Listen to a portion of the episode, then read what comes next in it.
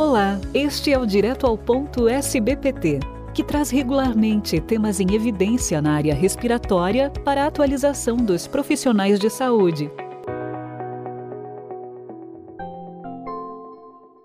Nosso convidado de hoje é o Dr. Rodrigo Abensura Atanásio. Ele que é doutor em pneumologia pela USP e médico assistente da Divisão de Pneumologia do Instituto do Coração do Hospital das Clínicas da Faculdade de Medicina da USP. Olá, doutor Rodrigo, seja bem-vindo. Agradecemos a sua presença. Olá a todos. Primeiramente, eu gostaria de agradecer o convite da SBPT e do Dr. Bruno Baldi pela, pelo prazer de poder aqui compartilhar um pouquinho dos resultados de um artigo, de um trabalho tão importante dentro da asma grave aqui no Brasil. E o tema de hoje será a prevalência do fenótipo eosinofílico nos pacientes com asma grave no Brasil. Nossa primeira pergunta, doutor. Qual foi o objetivo do estudo Braels e como ele foi realizado? Bom, o estudo Braels foi um estudo de corte transversal com, a, com o objetivo principal de a gente avaliar a prevalência do fenótipo eosinofílico dentro dos pacientes com asma grave no Brasil. Esse foi um estudo multicêntrico nacional, foram 10 centros de asma grave aqui no Brasil, é, com o intuito de da gente recrutar esses pacientes e fazer uma caracterização tanto clínica quanto inflamatória e conseguir entender um pouco melhor da nossa realidade de um assunto tão importante que está em, com bastante ênfase nos últimos anos. É, nesse estudo, a gente teve uma, uma visita presencial com os pacientes, onde a gente pôde fazer uma coleta é, de sangue para fazer a avaliação do hemograma e conseguir ter avaliação dos eosinófilos no sangue periférico e também da IgE total desse paciente e a fazer a aplicação de diversos questionários, como questionários de qualidade de vida, de controle da asma e resgatar o histórico desse paciente em relação à exacerbação e outras complicações relacionadas à doença. E qual foi o principal resultado do estudo ao avaliar a prevalência da asma grave eosinofílica no cenário brasileiro? Avaliando a eosinofilia com um ponto de corte de 300 eosinófilos no sangue periférico, é importante ressaltar que a gente usou esse ponto de corte principalmente por entender que esse seria a principal indicação de uso de imunobiológicos nessa população. A gente lembra que para a GINA, ela recomenda que para caracterização de um fenótipo T2 alto, eosinofílico, o ponto de corte pode ser usado acima de 150 células. Mas exatamente como o intuito era a gente conseguir entender é, a quantidade de pacientes que seriam candidatos ao uso de terapia imunobiológica, a gente usou inicialmente o ponto de 300 eosinófilos, e com isso a gente encontrou uma prevalência de 40% dos nossos pacientes com asma grave com esse perfil eosinofílico. Porém, é importante a gente ressaltar que a gente também fez avaliação com esse ponto de corte mais baixo de 150 células, e aí a gente chega a ter 73% da nossa população considerada como eosinofílica, uma prevalência bastante alta, mostrando a importância desse perfil inflamatório nessa população de asma grave.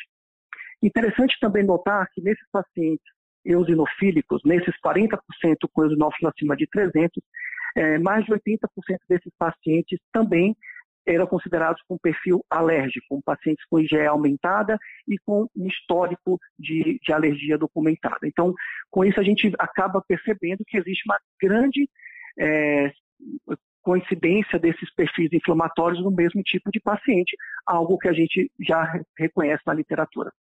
Quais outros achados relevantes foram encontrados nesse estudo? Bom, a, partir da caracterização dessa nossa população, a gente conseguiu, então, é, identificar vários outros resultados extremamente interessantes. Primeiro, a gente percebe uma baixa frequência de uso de corticóide oral nos pacientes com asma grave no Brasil. Quando a gente olha dados americanos e europeus, as coortes de asma grave acabam tendo até 50% dos pacientes usuários crônicos de corticóide oral. Na nossa população aqui no estudo Breus, a gente viu uma prevalência de corticóide oral crônico de menos de 5%. Apenas 3,6%, para ser mais exato, nossos pacientes usavam corticóide oral crônico, uma prevalência bem baixa quando comparado na literatura. Isso mostra um hábito prescritivo diferente dos médicos brasileiros. Entretanto, é extremamente importante a gente lembrar a gravidade desses pacientes com asma grave a gente vê que, em média, nossos pacientes tiveram 2,71 exacerbações no ano anterior, sendo que o perfil eosinofílico tinha muito mais exacerbação do que o grupo não eosinofílico. Os pacientes com eosinófilo acima de 300 células tinham, em média, 3,3 exacerbações no ano anterior, comparados com o grupo não eosinofílico de 2,42 exacerbações no ano anterior. Isso mostra que esses pacientes eles são expostos a curso de corticóide oral por essas exacerbações, e a gente sabe o quanto que essas exacerbações também têm um fator, um impacto negativo na função pulmonar e no prognóstico desses indivíduos. Um outro dado bem relevante é em relação à qualidade de vida dos nossos pacientes. Independente do perfil eosinofílico, os pacientes com asma grave no Brasil têm uma qualidade de vida extremamente baixa quando a gente avalia através do St. George. E, além disso, a gente vê um péssimo controle dos sintomas nesses indivíduos. Né? Então, em média, tanto o grupo eosinofílico como não eosinofílico, eles tinham níveis de ACQ elevados, que a gente considera acima de 1,5 como uma asma não controlada. Esses pacientes tinham, em média, 2 a 2,2 de, de ACQ na, na população em geral. E a gente vê que não controlado, a gente tinha aí mais de 60% dos pacientes, independente do perfil inflamatório. Então a gente vê que a asma grave é sim um problema extremamente importante. Os pacientes eles são não controlados, com várias comorbidades e com um risco de exacerbação muito alto, merecendo uma atenção bastante especial. E, doutor, quais são as limitações do estudo? Bom, é importante a gente lembrar que esse é um estudo transversal, então a gente não pode é, presumir relações de, de causa e efeito é, a partir dos achados, então a gente consegue fazer sim algumas associações e a gente consegue ver é, essa associação, sobretudo na, na, gravidade dos pacientes, sobretudo no perfil eosinofílico. Então, como eu havia comentado, são pacientes que são bastante exacerbadores, são mais expostos a custos de corticoide oral e têm aí bastante impacto negativo na sua qualidade de vida.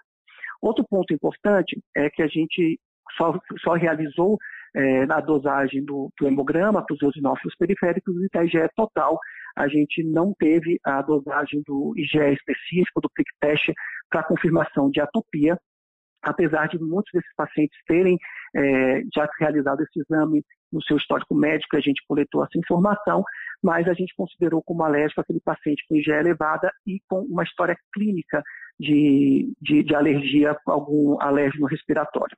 É, mas é importante que a gente ressalte que o, é, essa caracterização de alergia a própria Gina recomenda, que a gente pode ter o histórico do paciente, mas o foco principal da gente era avaliar a eosinofilia nessa população, que a gente conseguiu fazer de maneira adequada. E quais seriam as implicações práticas dos resultados desse estudo?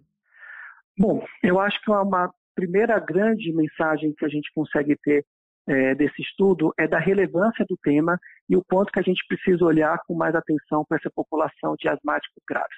São pacientes com péssima qualidade de vida e expostos a complicações com exacerbações e riscos à saúde iminentes por causa desses tratamentos. É, a gente percebe essa, essa, essa mudança aí de hábito prescritivo da população brasileira em relação a outros médicos internacionais, com uma baixa prescrição de corticoide oral nos pacientes com asma grave, mas sem deixar de lembrar que esses pacientes exacerbam muito e são expostos a curso de corticoide oral. E hoje em dia a gente tem bastante evidência que mesmo que o uso não seja crônico, a gente deve ficar atento ao que a gente poderia dizer de dose acumulativa de corticoide oral ao longo da vida. Então, muitas vezes esses pacientes eles acabam tendo complicações como diabetes, é, osteoporose, complicações osteoarticulares, outras relacionadas com esses usos crônicos de corticoide oral em cursos e que a gente tem que ressaltar a importância de interromper esse processo.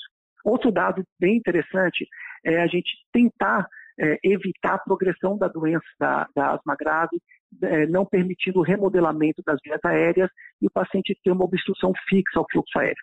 Né? Então, vendo que esses pacientes, em média, têm um VF1 em torno de 60%, a gente tem esperança com as novas terapias imunobiológicas de que a gente consiga bloquear precocemente a inflamação desses pacientes e tentar evitar que esses pacientes desenvolvam sequelas é, permanentes e tenham obstrução fixa, tendo problemas a longo prazo ainda mais graves.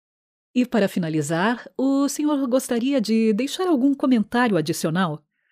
Eu acho importante a gente reforçar esse momento que a gente vive dentro da asma grave, bem diferente do que a gente tinha alguns anos atrás, com poucas opções terapêuticas para esses pacientes é, com asma grave mais inflamada, seja ela eosinofílica ou alérgica. Hoje em dia a gente tem aí a aprovação de diversas terapias imunobiológicas efetivas para o paciente com asma grave, sejam drogas anti-IgE, anti-L5, anti-receptor de L5 e anti-receptor de L4. É, todas essas drogas elas são extremamente eficazes quando bem indicadas nos pacientes com perfil adequado, todas elas com resultados extremamente positivos na redução de exacerbação, controle de sintomas e melhora de qualidade de vida. Importante a gente ressaltar que a gente tem agora duas drogas aprovadas no, na Conitec no SUS. Então, nós temos o omalizumab, que é uma droga anti-IgE, e o mepolizumab, que é uma droga anti-L5 aprovadas no SUS. E a gente tem, dentro da saúde suplementar, com aprovação no rol da ANS, de, além do mepolizumab e do omalizumab, outros dois imunobiológicos extremamente eficazes, que é o benralizumab, que é um, um imunobiológico antirreceptor de L5, e também o dupilumab, que é um antirreceptor de IL-4, que acaba bloqueando tanto a citocina L4 quanto a IL-13. Então, diante disso, a gente vive um cenário atual, inclusive de acesso mais fácil para esses imunobiológicos, em que a gente precisa sim reconhecer o paciente com asma grave não controlado, com um perfil inflamatório específico, para que a gente possa sim escolher esses imunobiológicos e atuar de maneira eficaz no controle dos sintomas e na evitar a progressão de doença nesses pacientes. Encerramos aqui, agradecendo muito pela sua participação, Dr. Rodrigo, e pelas relevantes informações compartilhadas conosco. Eu que agradeço o convite do Jornal Brasileiro de Pneumologia para participar do podcast da SBPT e também gostaria de agradecer o importante trabalho de todos os centros de pesquisa, desses 10 centros que participaram do é, estudo BREOS, é, ressaltando a importância do estudo colaborativo que tanto engrandece a nossa pesquisa nacional. Obrigado. Este foi o Direto ao Ponto, um podcast da SBPT